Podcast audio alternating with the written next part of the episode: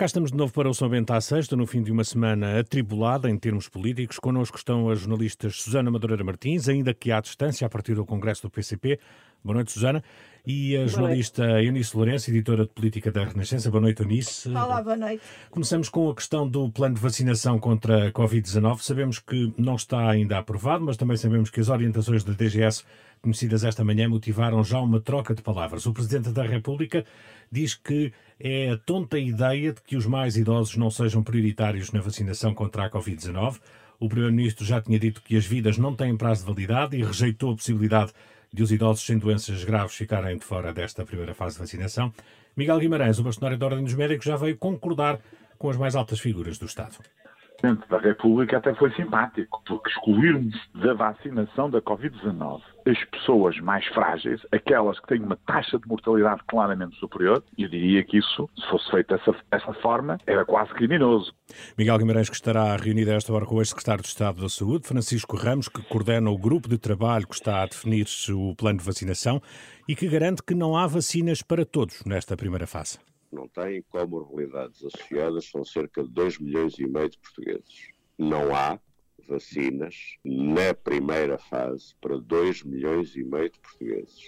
Portanto, não vale a pena criar uma falsa expectativa de que os 10 milhões de portugueses, ou mesmo os 3 milhões de portugueses, que serão os mais idosos, sem comorbilidades, sem outras doenças severas associadas, que podem entrar neste primeiro grupo. Ora, posto isto, Eunice, as trocas de palavras prometem em torno deste plano de vacinação? Prometem continuar? Prometem continuar e vai ser uma questão muito difícil de gerir politicamente, porque isto que Francisco Ramos diz é verdade, não há vacinas para toda a gente. Na primeira fase não haverá vacinas para toda a gente. E isso é difícil de assumir politicamente. Claro, a ministra também já esta semana nos dizia aqui a nós e ao público que as vacinas não são para todos, não são para quem quer, são para quem precisa e terá de haver critérios de, eh, de, vacinação. E o que me parece que hoje aconteceu foi uma coisa. Um, péssima para o governo foi a comunicação saiu completamente do controle do governo, que esperaria apresentar um programa de vacinação mais para o fim da próxima semana. Foi eh, dado a conhecer um parecer técnico que coloca os idosos saudáveis, por assim dizer, fora não é fora das prioridades, é como quinta prioridade, ou seja, não seriam vacinados no primeiro mês, seriam vacinados no segundo, e isso gerou logo uma onda de indignação que chega ao Presidente da República. E o Presidente da República diz que. Um, os idosos ficarem de fora é uma ideia tonta, mas entretanto já disse outra coisa que é tão tonta quanto isso, que é o Presidente da República disse que claro que vai haver vacinas para quem quiser. Dá a ideia que e ninguém se entende. Ninguém se ninguém entende. Diz o mesmo. Ninguém se entende e não se pode é assim, por muito que os políticos queiram dizer aquilo que as pessoas gostariam de ouvir, não podem dizer porque não vão conseguir cumprir. E o Presidente da República não pode dizer que vai haver vacinas para toda a gente que quiser, porque não vai haver. Estamos já em campanha para as presidenciais? Estamos, claro que estamos em campanha. Mas para além de estarmos em campanhas para as presidenciais, Marcelo Rebelo de Sousa não consegue controlar-se. Ele claramente gosta de dizer aquilo que as pessoas querem ouvir. Disse que havia vacinas para toda a gente na vacinação da gripe, quando não havia, e quando aquilo que o governo tinha dito é que haveria vacinas para toda a gente que precisa de levar a vacina e não para toda a gente que quer levar a vacina, que este ano parecia que eram os 10 milhões de portugueses, e não pode agora dizer que vai haver, haver vacinas uh, contra a Covid para toda a gente que queira, porque não vai haver, pelo menos nos primeiros meses. Muito bem. A discussão em torno deste plano de vacinação ajudou aqueles que consideram que o governo está a ter dificuldades em gerir o combate à pandemia até na forma de comunicar. Susana, qual a, a tua impressão em relação a isto? Em relação à falta de comunicação, eu acho que uh, é um clássico já. Uh, foi o caso das máscaras, por exemplo, não havia estoque de máscaras e, portanto, uh, foi um problema o controlar da, assim, da, da, da, comunicação sobre as máscaras, com a DGS a dizer uma, uma coisa e depois as pessoas a verem uh, nos, nos ao lado que as máscaras afinal funcionavam e passados uns meses de facto já havia máscaras e então massificou-se o uso de máscaras. E o mesmo, como dizia a Anissa Campbell, acontece com o estoque de vacinas contra a gripe. Estamos a ver uh, um filme repetido até à exaustão ao longo desta pandemia. E, de facto, estamos a sair do controle uh, da, da, da, comunicação em relação a, esta, a estes temas. O governo ah, tem aqui um problema de comunicação e de de, de, dos seus próprios eh, institutos em controlar a informação. Há fugas de informação e de parceiros eh, técnicos, como vimos eh, agora. Muito bem, mudamos de tema para um outro assunto da semana.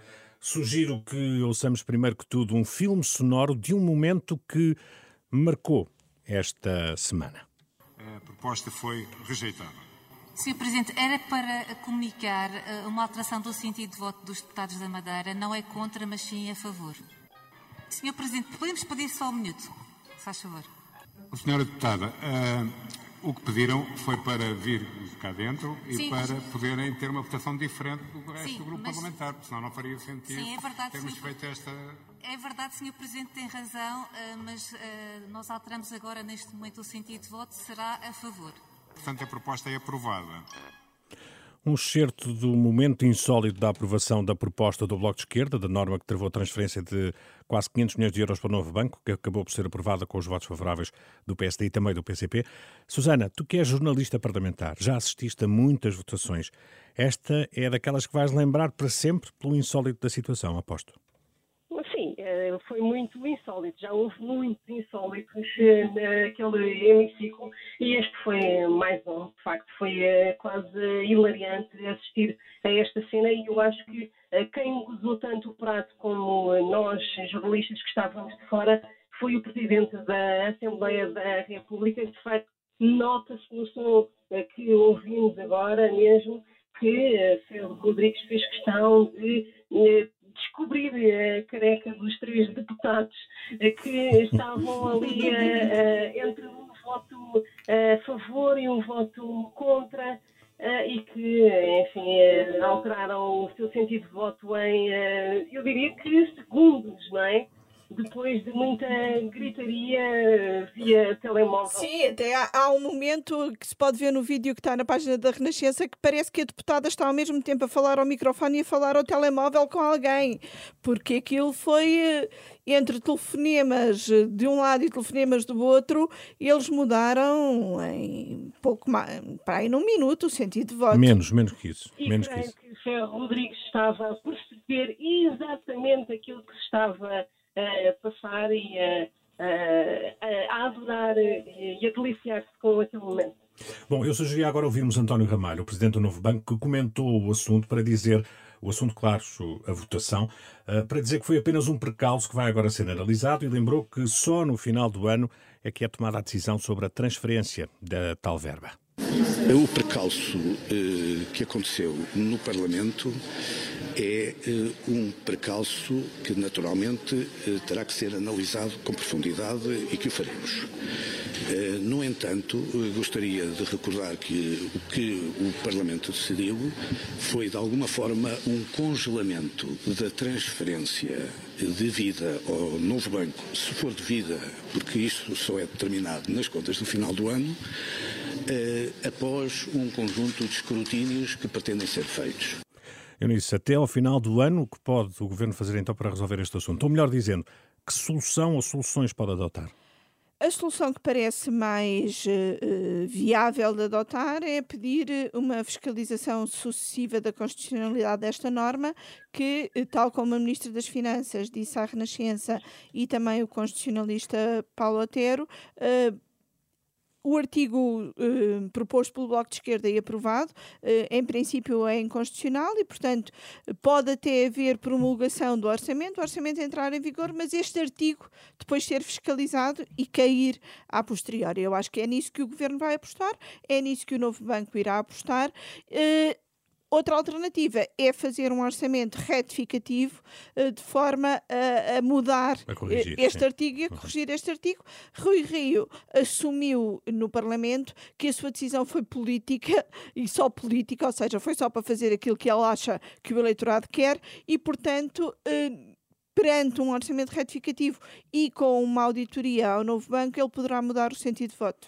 Muito bem, mudamos mais uma vez de tema para o elefante vermelho no meio da sala, o Congresso do PCP, o partido que não se confinou e que ultrapassou ataques de campanhas insidiosas, como referiu o secretário-geral do partido, e que está reunido em Louros eh, desde esta manhã e até domingo, creio. Na parte final do discurso de abertura, Jerónimo de Sousa pediu trabalho ao partido, que revela muito da preocupação com a falta de militantes. Susana, os trabalhos têm prosseguido. O que há de relevante desta reunião magna? De relevante, relevante foi mesmo o discurso de Jerónimo de Souza, este primeiro dia, sexta-feira, foi mesmo o discurso e a intervenção de, um, do líder de, de comunista, um, mais de uma hora de intervenção para dizer uh, que Uh, o PCP é como que uma oposição ao governo, mas também o que influencia esta, uh, esta maioria uh, relativa do uh, Partido Socialista no Parlamento. E, portanto, foi aqui um ponto de ordem sobre a influência, a verdadeira influência do PCP, até com o orçamento de Estado aprovado com a abstenção do Partido Comunista Português. Depois, houve esse reparo muito para dentro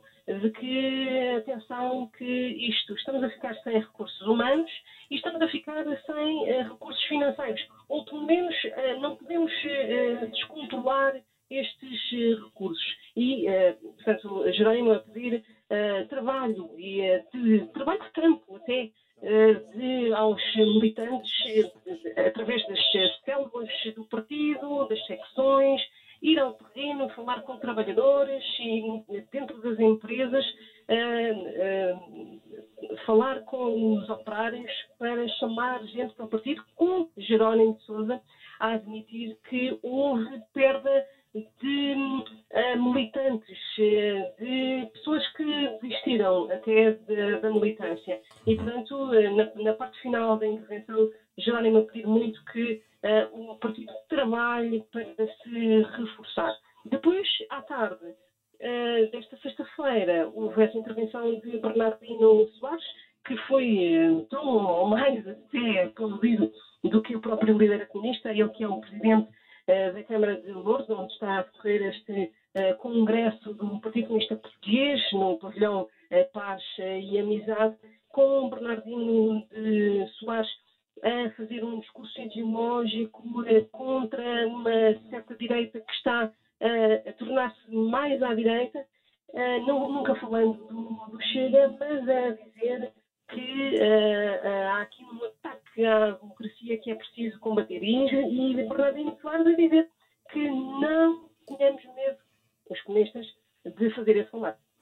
Muito bem, Susana, muito obrigado. Dispensamos-te da participação uh, nesta edição do São Bento à Sexta, depois de muitas horas aí uh, em Louros a acompanhar uh, este congresso. Eunice, antes de fecharmos muito rapidamente, o que se espera, esperam-se mudanças na liderança deste congresso ou vamos ter Jerónimo de Sousa mais quatro anos? Eh, não se esperam mudanças na, na, liderança do PCP neste Congresso. Isso não quer dizer, contudo, que tenhamos Jerónimo Sousa por mais quatro anos. O PCP é um partido diferente dos outros e este Congresso também existe para mostrar uh, essa diferença. É um Congresso que basicamente é notícia por acontecer e não pelo que acontece lá dentro. Uh, no PCP, a liderança é escolhida pelo Comitê Central e não tem que ser um Comitê Central na sequência do Congresso. Ou seja, ao longo dos próximos quatro anos, em algum momento, o Comitê Central pode decidir mudar a liderança. E pode não haver um secretário-geral do PCP. A liderança não tem que ser uma pessoa, um secretário-geral, pode ser um coletivo como os comunistas gostam de dizer. Muito bem. Terminamos aqui o Somente à Sexta de hoje. Estamos de regresso na próxima semana. Sexta-feira é sinónimo de Noite de Cultura na Renascença com o ensaio geral conduzido pela jornalista Maria João Costa para ouvir já a seguir. Quanto a nós, ficam as despedidas Tenham um bom fim de semana.